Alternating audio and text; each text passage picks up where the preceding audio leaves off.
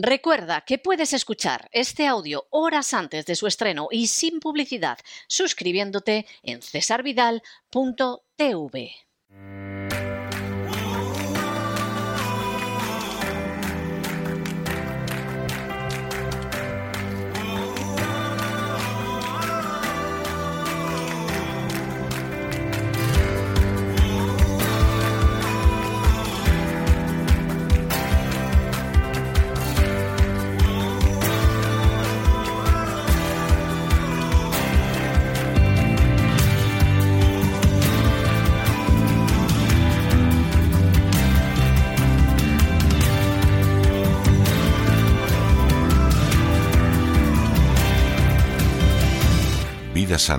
Con Elena Kalinnikova.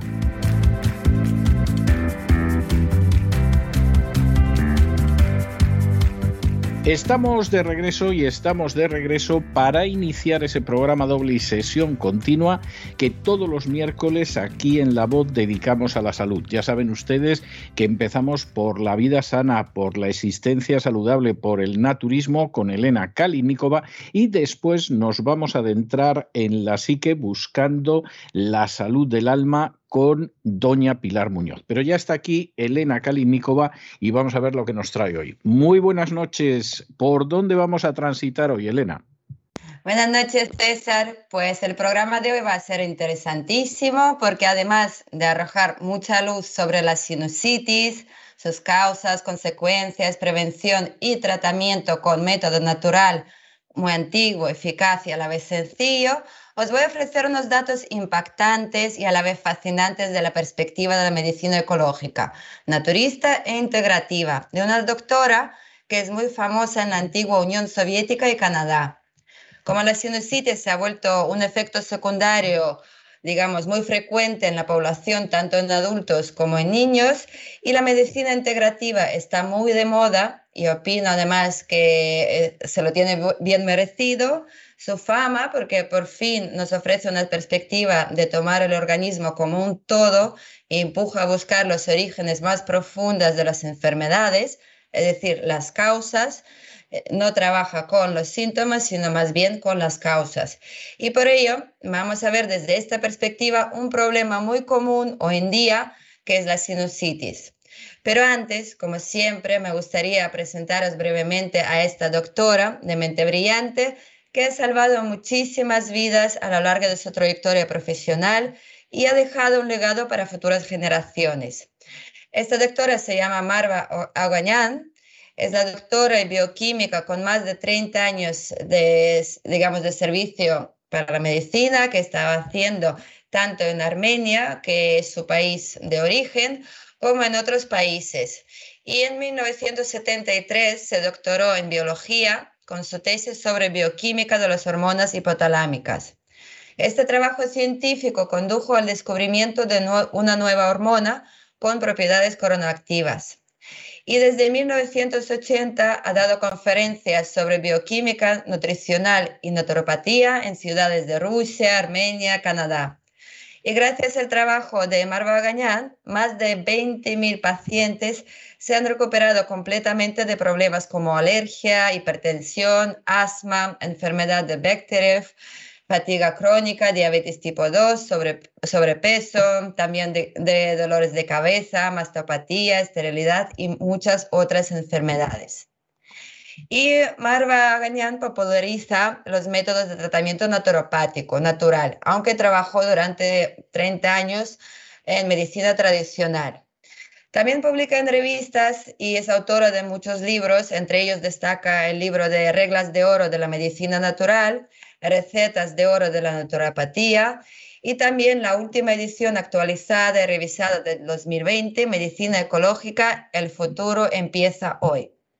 Las conferencias y los materiales impresos de Marva Gañán están unidos por la idea de la integridad de un organismo humano y su unidad con el medio ambiente, el tratamiento ecológico de la patología humana y su cura y la inutilidad de un enfoque estrechamente especializado para el tratamiento de las enfermedades.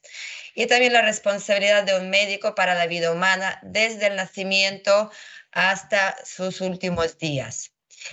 Y los conocimientos sobre la bioquímica del metabolismo normal y patobioquímica de las enfermedades le permitieron crear en la confluencia de la bioquímica, la fisiología y la medicina clínica un sistema de conocimiento exclusivo de las causas metabólicas de las enfermedades y el mecanismo de base bioquímica de su desarrollo, es decir, patogénesis, y fundamentar el mecanismo metabólico de curación sin fármacos mediante la depuración de los tejidos corporales y su correcta nutrición.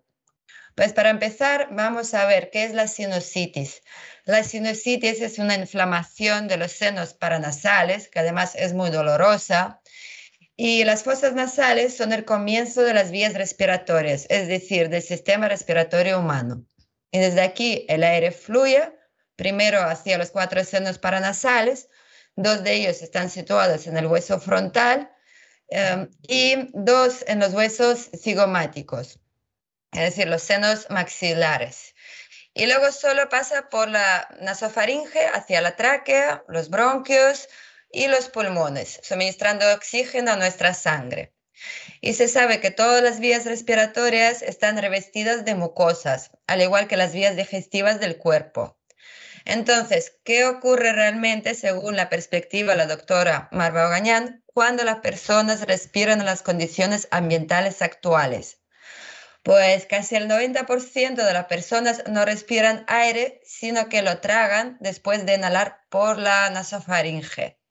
De hecho, los cuatro senos paranasales están aislados del acto de respirar. ¿Y por qué, por qué ocurre esto? ¿Y cuáles son las consecuencias?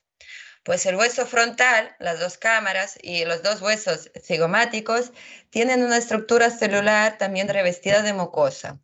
Y su verdadera función pues sería la de calentar y filtrar el aire inhalado, tras lo cual pues se envía a los bronquios. Pero los apéndices nasales tienen otra función muy importante, y es que la mucosa que recubre los senos frontales absorbe por difusión los iones ligeros y parcialmente el oxígeno del aire inhalado y los envía directamente al cerebro. Entonces, el tejido cerebral eh, suficientemente provisto de estas vitaminas de aire funciona plenamente y no enferma. Es decir, no tenemos dolores de cabeza, aracnoiditis y otras patologías cerebrales, algunas de las cuales son mortales y otras atormentan a las personas pues durante años y acaban provocando demencia, ceguera, sordera y un largo etcétera. Por no hablar del hecho de que los niños se vuelven demasiado traviesos, pierden el apetito o por el contrario comen demasiado y también los adolescentes, por ejemplo, tienen trastornos de comportamiento, de mal aprendizaje, del material cuando se altera el proceso de inhalación adecuado. Entonces, ¿qué impide que los senos paranasales funcionen correctamente? La mucosa que recubre las células óseas esponjosas, que serían dos huesos frontales y dos huesos cigomáticos, muere y se pudre a partir de la primera infancia y durante toda la vida. Y como resultado, el pus, digamos, permanece en los senos accesorios y después de algún tiempo comienza a excretar en la sangre y directamente en el cerebro. Y los senos frontales están separados del tejido cerebral por una placa de hueso impregnada de vasos, toxinas porolentas, que no son otra cosa que venenos cadavéricos y que son extremadamente peligrosos para el organismo. Entonces, ¿cuáles serían los peligros de la sinusitis crónica? Em, y ahora el grado de enfermedad cerebral también depende de la mm, plenitud de la barrera hematoencefálica, es decir, del sistema inmunitario de los tejidos que envuelven y a su vez protegen el cerebro. estas son las tres membranas cerebrales, el líquido cefalorraquídeo y la sangre que baña el cerebro. Si las células y la composición de los fluidos de estos tejidos pueden absorber y neutralizar estos venenos de forma suficientemente activa, el cerebro se mantiene sano.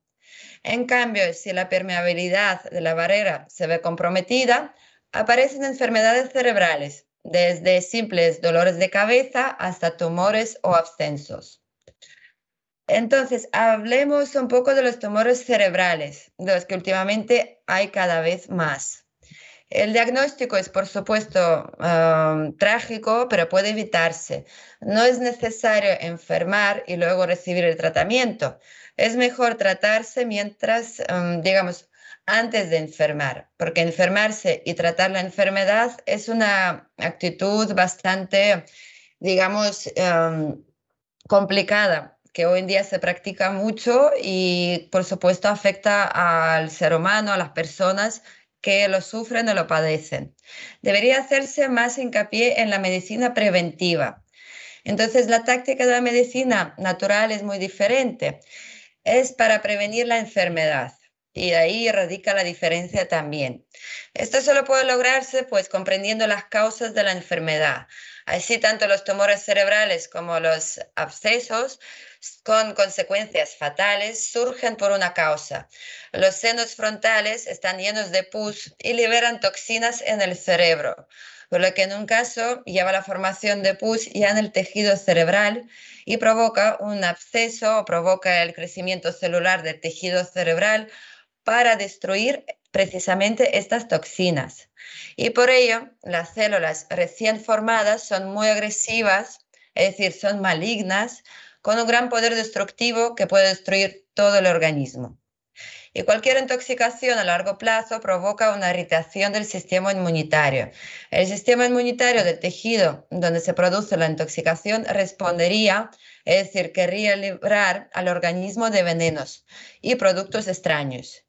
Si está perfectamente regulada por el sistema neurohormonal, pues esta respuesta sería la adecuada.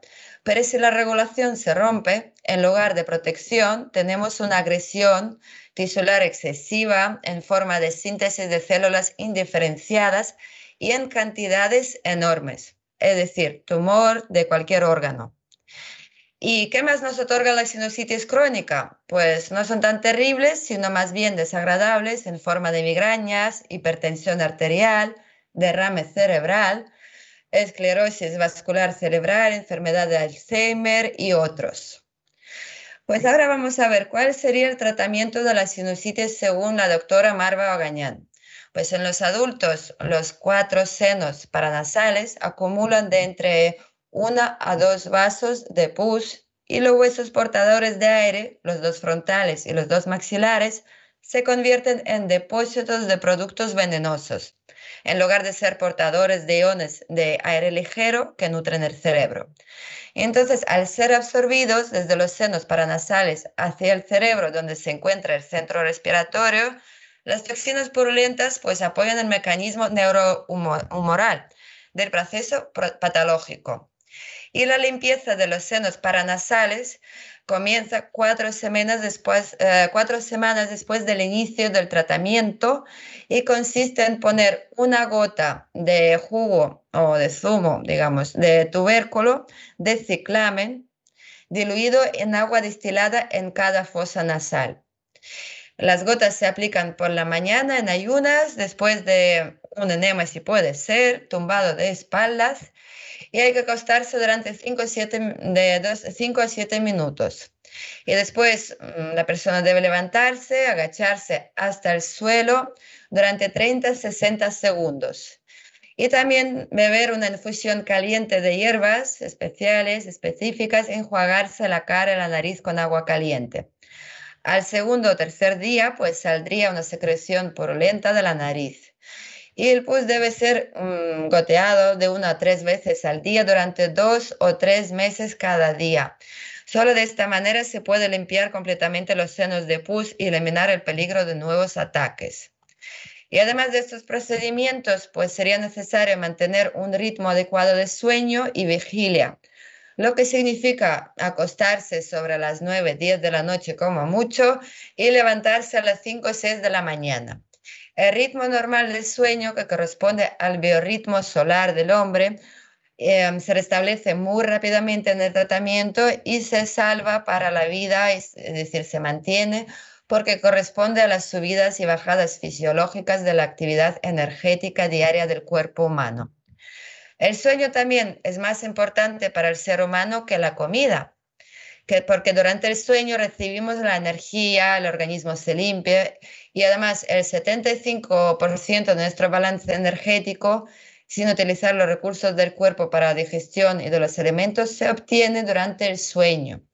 Y el resto de la energía, pues la recibimos en parte de la luz solar directa y en parte de la descomposición de los enlaces energéticos de los alimentos. Pero ahora os voy a dar este método natural, sencillo, antiguo, otro, que sería muy eficaz cuando no tenemos tiempo y necesitamos aliviar, digamos, con prisas, de, que tenemos el ritmo de, de vida hoy muy ajetreado. Entonces, ¿qué podríamos hacer para eh, eh, liberarnos de la sinusitis? De hecho, he comprobado la eficacia de este método en mí misma cuando una vez en mi vida tuve la sinusitis y fue muy grave y molesta. Y puedo asegurar que funciona a la perfección. Pues se coge una cucharadita pequeña de aceite de oliva, otra de miel y la última de bicarbonato sódico y se mezcla a partes iguales, es decir, una cucharadita pequeña. Luego con un bastoncillo de algodón se unta en la punta dicha mezcla y se introduce con cuidado en una fosa nasal la que tenéis taponada. Entonces se tumba sobre este lado, donde está el palito, en la cama y hay que permanecer tumbado durante 20 minutos. Y después de repetirlo tres o cuatro veces, no tiene por qué ser en un día, tenéis que ver cómo os sentís. Siempre digo que hay que eh, prestar muchísima atención a vuestros em, sentidos, a vuestro cuerpo. Pero después de, tres a cuatro veces, pues em, se suele pasar completamente la sinusitis. Pero si es necesario, pues se puede repetir unas veces más hasta la completa mejoría. De hecho, he escuchado algunas críticas de este método basándose en que la miel no se debería aplicar dentro de la nariz. Lo que puedo decir es mi opinión personal, que está basada en los trabajos de muchos científicos y la idea que defienden y con la que yo estoy completamente de acuerdo es que todo lo que se puede comer, a excepción de que una persona sea alérgica a dicho alimento en concreto, y también es un producto natural, no puede dañar nuestro organismo siempre y cuando no se utilice en exceso. En cambio, todo aquello lo que no se puede comer, mm, sí que no debería echarse ni por encima del cuerpo ni tampoco dentro. Y el argumento es muy sencillo. Por ejemplo, nuestra piel lo absorbe absolutamente todo y estas sustancias llegan a la torrente sanguínea y siguen su curso natural. Espero que el programa de hoy pues os sirva de ayuda si algún día tenéis este problema y me despido de vosotros y que estéis todos sanos y llenos de energía. Pues muchísimas gracias Elena y la verdad es que utilísimo lo que has contado hoy. La verdad es que eh, siempre suele tener un elemento eminentemente práctico todo lo que cuentas, pero bueno, lo de hoy yo estoy convencido de que más de una persona va a sentir que, que le resulta muy necesario y que le alivia mucho. Un abrazo muy fuerte y hasta la semana que viene. Un abrazo para ti y para todos los oyentes. Muchísimas gracias.